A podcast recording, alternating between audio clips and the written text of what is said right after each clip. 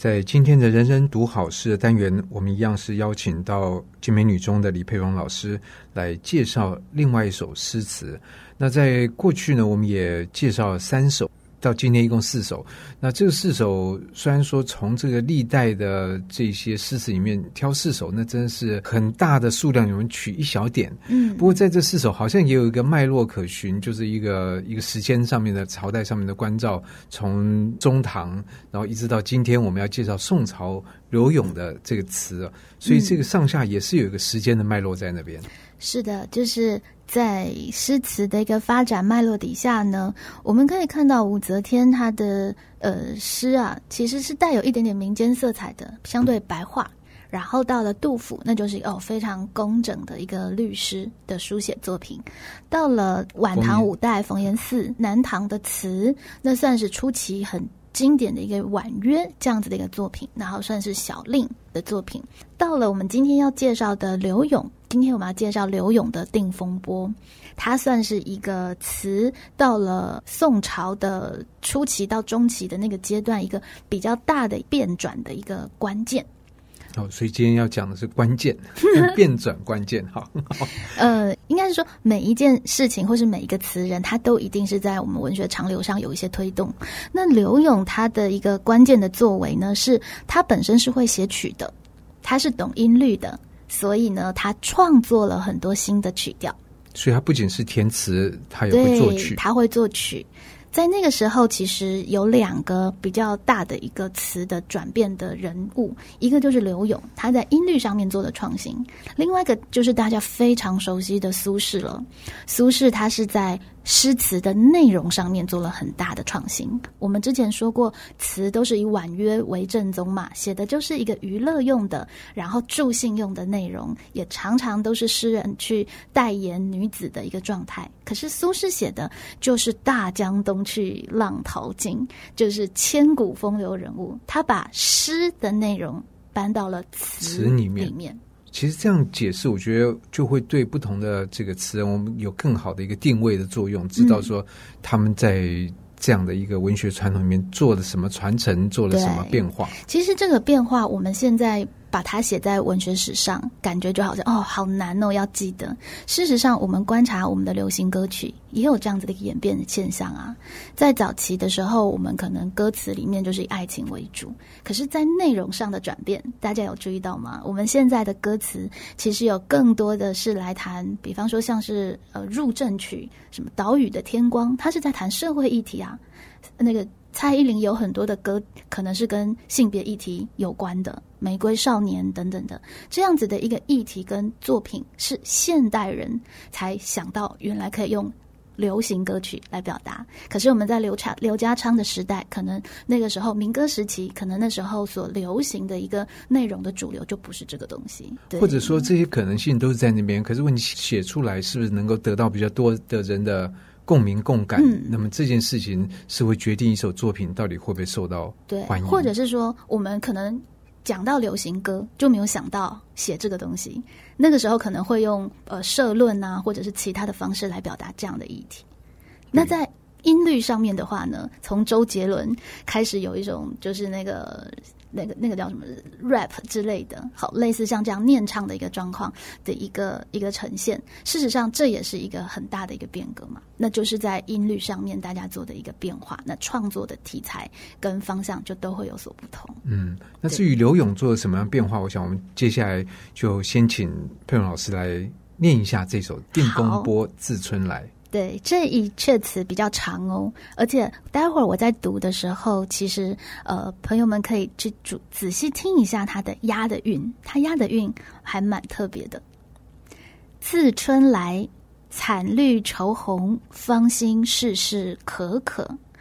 日上花梢，阴穿柳带，油压香清卧。暖苏縡，逆云朵，终日艳艳眷书果。无诺恨薄情一去，因书无过。早知认么悔当初，不把雕鞍锁。向机窗，只与蛮间相管，拘束交迎客。正相随，莫抛躲，针线闲念伴衣作。贺我免使年少光阴虚过。一方面长度比较长，可是二方面这个感觉音律上面就是说它的断句句子更短。嗯，它有二字句、三字句，嗯、对不对？还有有没有注意到它押的韵是那种哦哦，类似像这样子的一个声音？这个我们通常要自己念会念不出来，自己看到这个词的话，用读的你会看不出来，可是你读过，你就会去注意有没有。他说：“逆云朵，终日厌厌卷书果，无诺，因书无过。”对吧？光阴虚过，它是一个很适合去描写女子娇嗔的一种声音。呵，都这样，类似像这样子的一个音律，哦、看字看不出来，对，可能自己念也念不出来。对，它是 很特别的一个仄韵，而且有很多赏声的一个处置，刚好就符合了这一阙词它里面的内容。那这一阙词的内容是谈什么呢？这一阙词内容谈的呢，就是一个，她应该是个歌女吧，青楼的歌妓。因为我们知道刘勇啊，他也是跟着一般读书人一样进京赶考，但是呢，就不小心流连了青楼，爱上了那个地方。加上他会创作，所以歌女们就是歌楼们更喜欢他。对，就这些歌妓们也都很喜欢他，于是他们就就这么的相处愉快。甚至这个柳永考试没考上的时候，他还不小心写了一阙词，叫做《贺冲天》。里面他就说了：“黄金榜上偶失龙头望，哎呀，暂时没有被这个呃天子赏识。但是才子词人自是白衣卿相。我这个这么有才华的人，我自己就许我自己是白衣卿相，自封就好了。对，最后结束他说：人把浮名换了浅斟低唱。”算了，浮名算了，我就在这浅斟低唱也好，那才是真的。有人说他没有注意到他名气太大了，所以这阙词传到那个皇帝耳里，就说那你就去浅斟低唱，就别来考 科举，就真的就被列入黑名单了。所以他考试就一直很不顺，就一直没有办法中举这样子。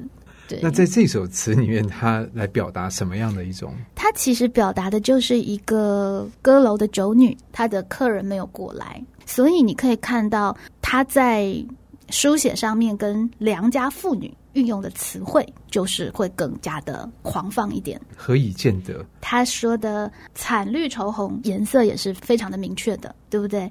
然后油鸭相亲卧，这个这么美的时间，我都不想起床。然后暖苏消逆云朵，他用的词汇其实都还蛮大胆的。暖苏是指他的脸上的油光。我脸上的油光都已经被消耗了，然后逆云朵，我的那个头发呀都已经散落了。所以这逆是散的意思，呃，不是，不是逆是逆是那个头发的形容，头发就是很浓密，嗯、朵是下垂的意思，哦、朵是垂下来的意思。嗯、我终日厌书果，都不想打扮我自己了。我那个薄情郎啊，竟然一去写个信给我也没有，恨。薄情一去，因书无果，一个也没有写来。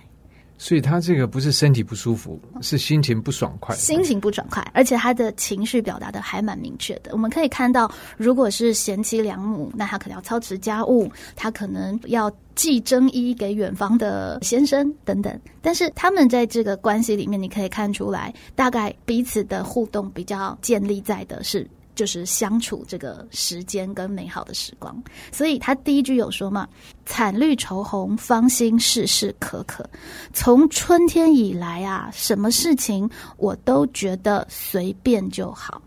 可可意思就是平淡无味。就是我的这个芳心再也起不了波澜了，什么东西都没有办法吹皱我的春水，因为没有什么好让我懒懒的这个这样也好那样也好，引不起什么对什么兴致。然后都日上花梢了，我还不想起床，为什么会这样？他最后其实有明白告诉你，因为我那个情郎啊去了也写没写封信给我，对，所以可见这个情郎是有远行，对，有远行，然后有可能是。说不定再也不回来，这个其实就是呃歌歌女的命运，歌妓的命运，所以他只能去用假设语气来书写。他说：“早知任猛，早知道是这样啊，悔当初不把雕鞍锁。哎，如果早知道是这样，我应该要把他的马鞍给锁起来的，不让他走的。”马鞍可以锁起来，应该是说把他的马给锁起来了。这个马鞍应该算是一个借贷，嗯、我应该把他的马给锁起来，把它藏起来，不给他不不让，他走。对，嗯、不让他走。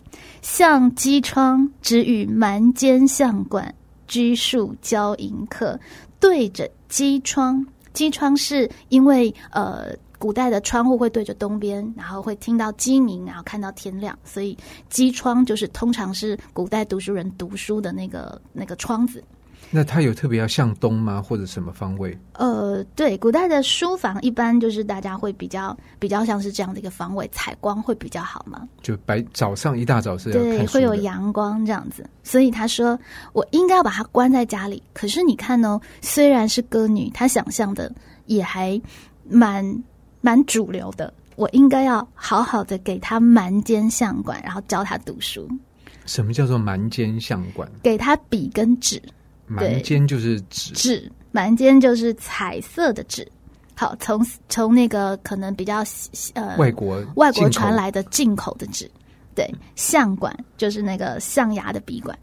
所以在这个地方，你都会发现，其实有更是歌女，他们会更期待。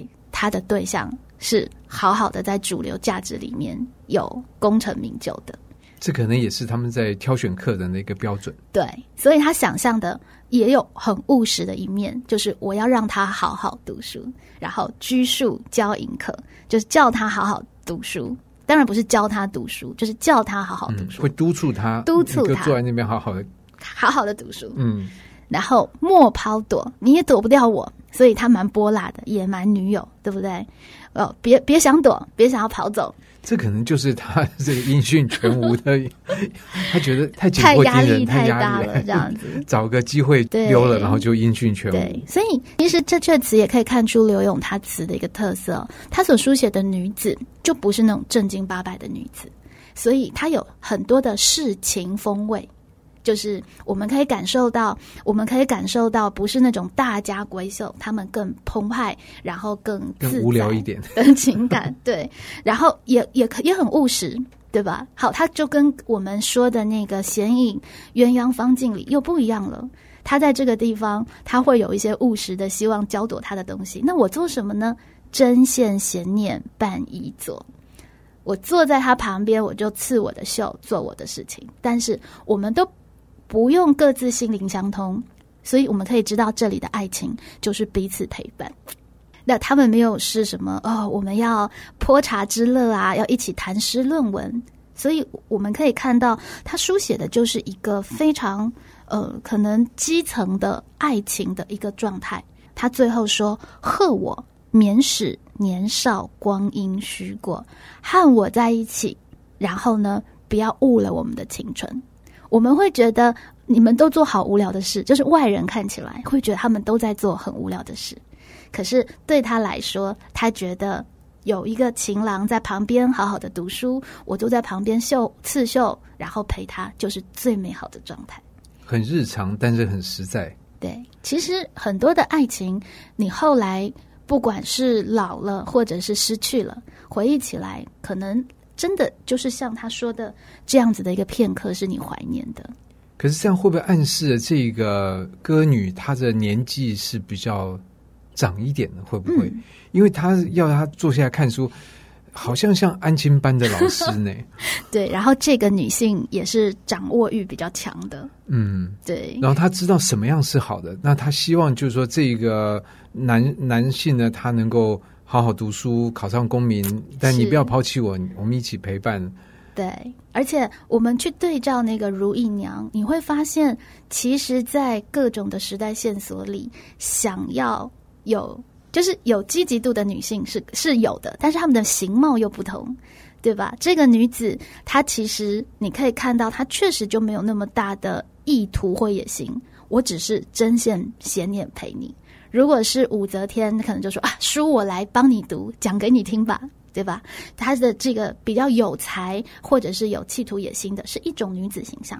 而这里的一个女子形象，她就是一个歌女、酒女的一个形象。所以我们在读诗词的时候，重点不是去评价什么作为是对的，什么作为是不应该的，你这样子太不够呃面向人生了，而是就是审美一个又一个的生命的一个状态。所以，我们刘勇像这类的作品很多吗？刘勇其实写的歌女的作品非常多，因为呃，刘勇的创作量就大。然后呃，有一句话说：“凡有井水处，必能歌柳词。”只要有井水，就是可以歌咏，就是刘永的歌曲。甚至刘永在过世之后，其实因为很穷嘛，因为他没考上科举，所以都是歌女们帮他安葬的。所以在他笔下的这样子的一个女子的形象，有非常丰富的一个描写。他的这个描写，甚至让同时期的苏轼都有点吃味。苏轼是个大文学家，虽然他也是被贬谪，但是苏轼事实上偶尔没事，他会问他的朋友说：“哎，我的词写得好，还是刘永的词写得好？”然后他的一个牧师回答就成为经典名句。他说：“柳郎中的词只和十七八女郎执红牙板歌杨柳岸晓风残月。”他的词啊，适合那种十八岁妙龄女子，其实有点像是我们这样子，就是没有什么太大的生命负担的一个女子。然后呢，执红牙铁板去唱，而你的词呢，是需关西大汉铜琵琶铁。照板唱《大江东去》，你的词风就是比较壮阔，他听了就很高兴。他词风壮阔，可是会这样比啊，就觉得心胸不免有点狭窄。然后第二个，我觉得刘勇如果真的是生错时代，在今天他这个念什么大学不用，对啊，我就写曲子，就偶像歌手，偶像歌手，而且那十七八岁，那正是迷倒很多人，迷倒很多人的。对，不过我们换个角度想，我倒觉得其实苏轼啊，他也算是还蛮没有门户之见的哦，因为你可以想见他们的阶级差多少。一个是文人，一个是就是歌楼酒馆的人，连大学士都会把它拿来一起比。事实上，就是显示这个刘永的地位在当时是还蛮受瞩目的。不过，可能苏轼他也很在意，说自己是不是畅销。从这个角度来看，他觉得说：“哎，我搞不好我是学者，但是我觉得丹布朗能够写那个卖上百万册书，我也很嫉妒。”这样，对对对，其实他们是有在某种上面有点觉得哇，是个对手。这样，刘永其实却连苏轼都觉得是个在词作上面的一个对手。对，不过我觉得这首词里面会也会让我看到说，呃，俗话说这个戏子无情，但是其实刘勇。如果他笔下这样来写这些歌女，事实上，我想他笔下的歌女的各种的面貌、情调也都是各不相同。他是用真情来对她，而他的这个身后是歌女来帮他安葬，对，也说明了这些人对他是有真情的。就是去除了一些我们社会上的价值观，其实我会想要选这阙词，就是让我们可以知道，其实爱情在不同的状态之下，它都有它纯然的。一面是值得我们好好欣赏，但是如果我们没有进去，总是用道德的标准去看待的话，那事实上爱情的味道其实就耗损消失了。而且我们也可能会因为这样的缘故，就错失了一首好词。嗯、那今天的很谢谢佩蓉老师来让我们认识了刘勇这一首《定风波》。